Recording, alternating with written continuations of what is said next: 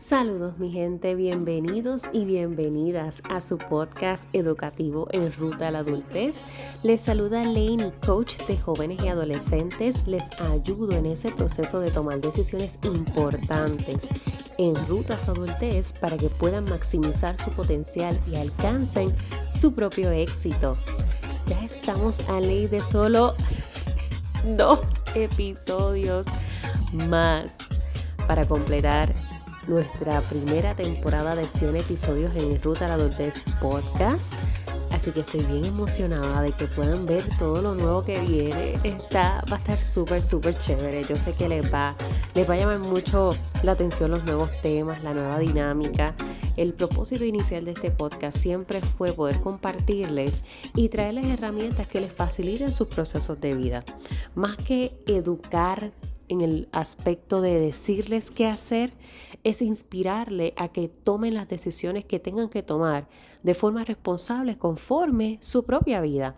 De eso estuvimos hablando ayer un poco en el taller que tuvimos de autogestión y liderazgo con las chicas que se conectaron, de verdad que la pasamos espectacular. Ustedes saben, el, quienes han asistido a talleres de Laney, estos talleres son conversaciones en donde a mí me gusta mucho escucharles, que comenten. Eh, la dinámica de conversación para mí es bien importante porque eso es lo que a mí me ayuda también a aprender. El, el proceso de conocimiento, de desarrollo profesional, requiere un absorber de las demás personas, es constantemente un recíproco. Así que yo he fascinada con haberlas recibido, con haber interactuado ese ratito, de hablar de unos temas que son tan, tan compulsorios en nuestra ruta de la adultez precisamente.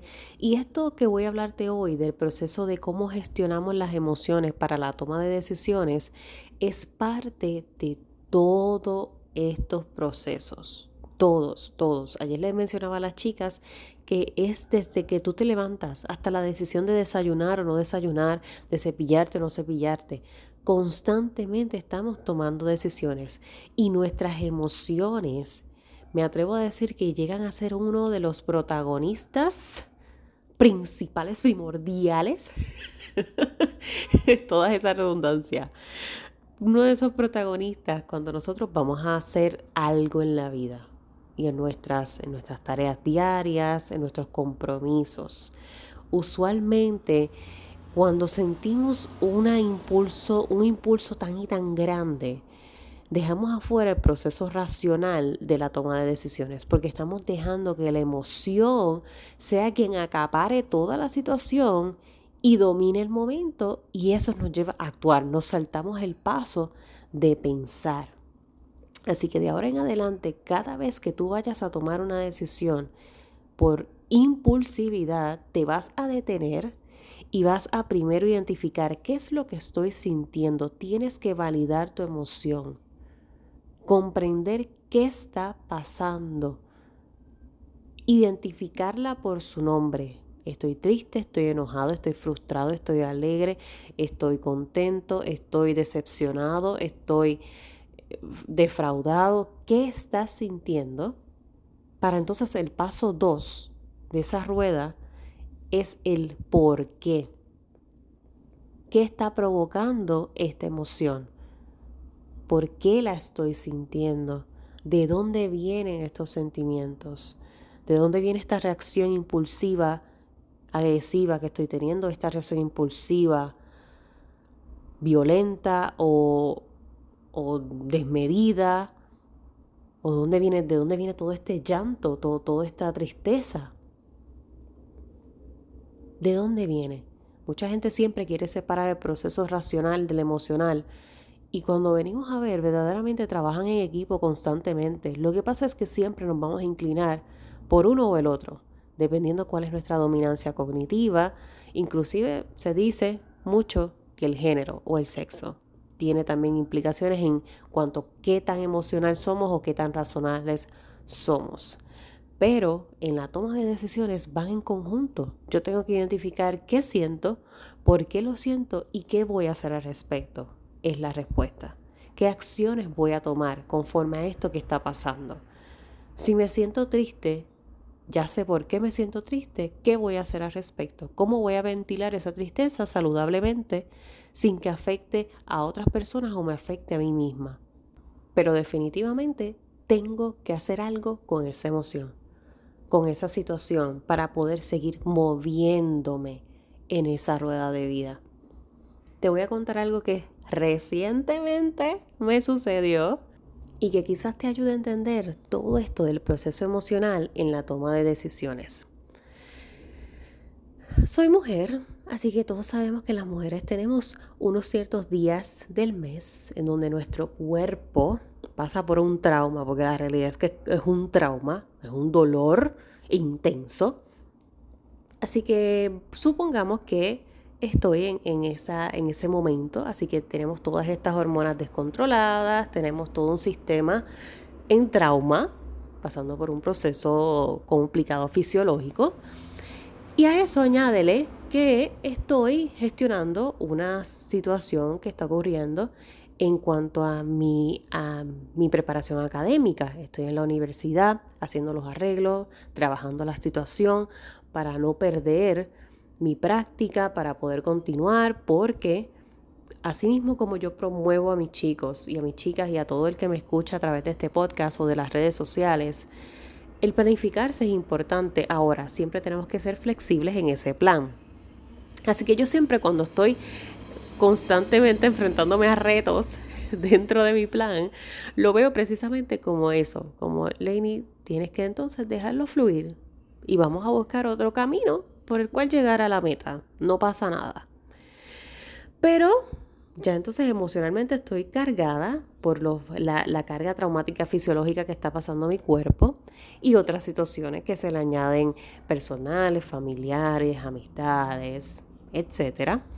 Así que cuando me enfrento a esta noticia que me están dando, que va a afectar mi desarrollo profesional y académico, para mí fue como que el momento bomba que desató todas las emociones que ya yo llevaba guardando todas estas semanas con relación a todo lo que me había estado ocurriendo. Así que yo quiero que tú sepas qué pasó con Laney Porkin. Laney Porkin literalmente cuando se enteró de esa noticia se bloqueó. Yo literalmente sentí cómo me fui en blanco y cómo la emoción de la ira comenzaba a apoderarse de mí. Porque así de consciente yo estoy de mis emociones. Yo sabía que era la ira la que se estaba apoderando de mí. Porque tú lo vas sintiendo, sientes como el cuerpo se va retorciendo, sientes como te vas calentando, sube tu temperatura, como tu cara, tus facciones se van alterando, se va frungiendo la parte superior de tus ojos, tú lo vas sintiendo. Y no es hasta que te haces consciente de todo esto que uno lo va identificando. Pero así de poderoso es uno poder entender su propio cuerpo y cómo está reaccionando. Así que automáticamente yo sentí ese, esa bomba de ira, que sé que fue una bomba de ira mezclada por todas las situaciones que ya yo estaba viviendo, más lo que se estaba sumando. Yo me tuve que salir de la situación porque yo sabía que las decisiones que iba a tomar en ese momento, ya sea de la manera en que le iba a responder a la persona o ya sea de la manera en que iba a gestionar con la universidad la situación o con mi trabajo o con lo que sea, yo sabía que la acción que yo iba a tomar en ese preciso instante no iba a ser saludable, ni para mí ni para las otras personas. Así que yo literalmente me retiré del campo, soldada que se fue y yo me senté a llorar. Yo me senté en una esquinita de la universidad a llorar. Y llorar, y llorar, y llorar. Y yo me lo permití. Y yo dije, Lainey, suéltalo, bótalo. Porque es que tú has estado trabajando toda esta semana con todas estas situaciones. Tu cuerpo ahora mismo está en este descontrol emocional. Y súmale la situación que te están dando ahora, la noticia que te están dando ahora. Es mucho es mucho y lo que estás sintiendo es válido.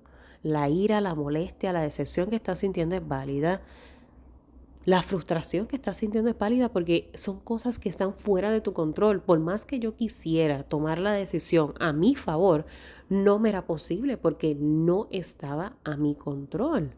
Por lo tanto, ¿qué yo podía hacer en ese momento? Identificar qué yo estaba sintiendo, validar mi emoción, de dónde venía, por qué venía, porque entonces no se trataba de la manera en que me habló el personal de la universidad o lo que, estuvo, lo que estaba pasando del todo, es que era un conjunto de muchas cosas que ya venían también trabajándose en la semana.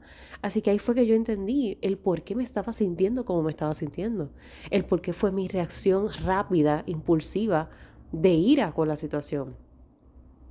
Y una vez entonces yo pude entender la emoción, validarla, comprender de dónde venía, saludablemente ventilarla, porque llorar es una de las maneras más saludables de ventilar emociones, así sea tristeza, felicidad, decepción, decepción, o sea, cualquier tipo de emoción, llorar es una muy buena manera de uno botar, regular temperaturas inclusive del cuerpo, especialmente cuando estamos enojados que tiende a subir. Así que después de eso, yo tomé compostura, tenía muchísima más claridad inclusive para poder dirigirme nuevamente al oficial que me estaba asistiendo y yo volví, tomé un turno, volví, me senté a esperar para entrar nuevamente a la oficina y discutir la situación para encontrar una solución viable que me pudiese beneficiar. Pero para yo poder estar en ese estado mental y emocional para tomar esa decisión, yo tenía que pasar por el proceso de validar la emoción de ira que estaba teniendo, ventilarla y entonces actuar. Pero si desde un principio yo hubiese dejado que esa ira me dominara, que nos ocurre, nos ocurre, aquí yo no estoy diciendo, wow, qué, qué perfecta eres, qué maravillosa, qué bueno que lo puedes hacer, no todos lo hacemos. Créeme, lo sé.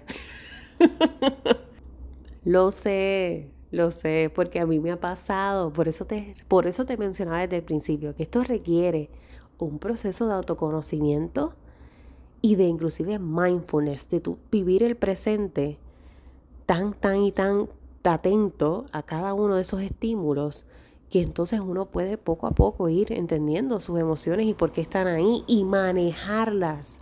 No es necesariamente controlarlas, porque si yo llego a pretender controlar la ira que yo tenía, no hay manera, no hay manera porque nosotros tenemos un lado irracional, un lado impulsivo, un lado animal. Y la ira era la que iba a dominar la batalla. Si yo pretendía controlarla, la ira la iba a dominar, definitivamente, porque todos, todo estaba a favor de que yo reventara en esa oficina. Todo. Pero cuando uno se hace consciente de cómo se va sintiendo y puede manejar esas emociones, uno entonces puede detenerse. Es difícil, es difícil, conlleva práctica, conlleva autoconocimiento, conocer mi actitud, conocer mi comportamiento, mi personalidad, sobre todas las cosas, cómo normalmente reacciono ante estas situaciones, cómo no reacciono. Me tengo que cuestionar siempre. Nosotros somos las personas que más tenemos que cuestionarnos por qué pensamos como pensamos, por qué actuamos como actuamos, por qué somos como somos y no con el fin de juzgarnos. Cuidado. Cuidado con el fin de hacerlo para criticarte negativamente, señalarte y juzgarte. No, tú te vas a hacer estos cuestionamientos para beneficiarte. Porque cuando uno se conoce, cuando uno se conoce con sus virtudes y sus áreas complicaditas, es mucho más fácil el proceso de vida mucho más fácil. Uno no tiene que batallar con esas sombras de quienes somos. Somos luces y somos sombras. Y las sombras, al igual que las luces, hay que manejarlas, no controlarlas porque están ahí y están ahí por algo. Ese sistema de defensa es importante. Ese sistema de, de autorregulación emocional es importante. Sentir ira, miedo. Ayer hablaba mucho de eso con las chicas. La importancia de sentir miedo. El miedo nos ayuda a sobrevivir. Eso es literalmente nuestro defensor número uno de supervivencia. Tenemos que sentir miedo. Así que con esto lo que quiero traerte en este episodio es que comprendas cómo es el funcionamiento de toda esa autogestión emocional, que suena sencillo, pero lleva trabajo y lleva intención, disciplina y compromiso de uno mismo, de comprendernos, de aceptarnos como somos, pero sobre todas las cosas de gestionarlo de forma saludable. buscar las maneras en que nosotros podamos ventilar esas emociones cuando están presentes, sabiendo que no queremos lastimar a otras personas ni a nosotros mismos en esos procesos. Y que la emoción siempre va a querer dominar, pero tu lado razonal es el que va a poder decirte, mm, cuidado, detente, te puedes lastimar o puedes lastimar a otros, o puedes decir algo de lo que te vas a arrepentir luego, que puede perjudicar o perjudicarte calma, vamos a detenernos, qué está pasando, qué estás sintiendo, cómo lo puedes ventilar. Y entonces luego acciona. Que tú tengas esa mente en frío, en calma. Porque si no, lo que viene es bomba atómica, que es una reacción muy, muy normal. Cuando nosotros nos activan esos botones, todos a la vez, lo que viene es una bomba atómica. Pero a la hora de tomar específicamente decisiones importantes en tu vida, que tú sabes que van a tener unas repercusiones en la vida, hay que detenernos. Así sea que tú necesites ponerte un sticker, una alarma o buscar alguna, algo que te ayude a fijarte, que te ancle a tu realidad y te vuelva a hacer sentir que estás aquí. Que, oye, calma, detente, piensa. ¿Qué estás sintiendo? ¿Qué está pasando? y que luego de ese proceso entonces tomes las acciones pertinentes, tomes la decisión pertinente, la que mejor entiendas que va a poder beneficiarte a ti y a otras personas. Que esas decisiones no todos siempre van a estar de acuerdo, completamente real. Inclusive quizás tú mismo o tú misma no te sientas del todo complacido con las decisiones que vayas a ir tomando, pero siempre incentivo a la toma de decisiones responsables más que pensar en la decisión correcta porque la decisión correcta puede que mm, se tarde mucho en llegar. Lo correcto es muy relativo. Pero si es responsablemente, eso quiere decir que verdaderamente te tomaste el espacio de evaluar la situación, de analizarla para entonces accionar. Y eso te hace una persona responsable porque tomaste en cuenta todos los aspectos posibles que podían implicar esa toma de decisión.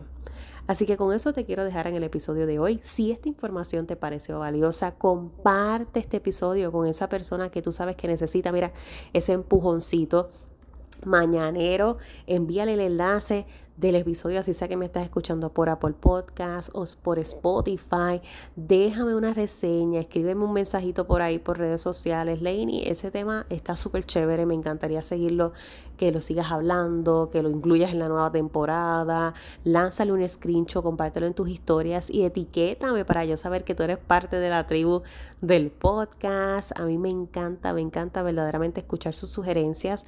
Hubo muchas que fueron ya recibidas para la nueva temporada y si tú tienes algo más que decirme, déjamelo saber, realmente en confianza. Contáctame a través de cualquiera de las redes sociales o a mi correo electrónico, inclusive puedes escribirme info en ruta a la Estoy muy contenta de que de alguna forma u otra estos mensajes estén llegando a ti. Así que recuerda siempre, voy a ti, que para el resto me tienes a mí.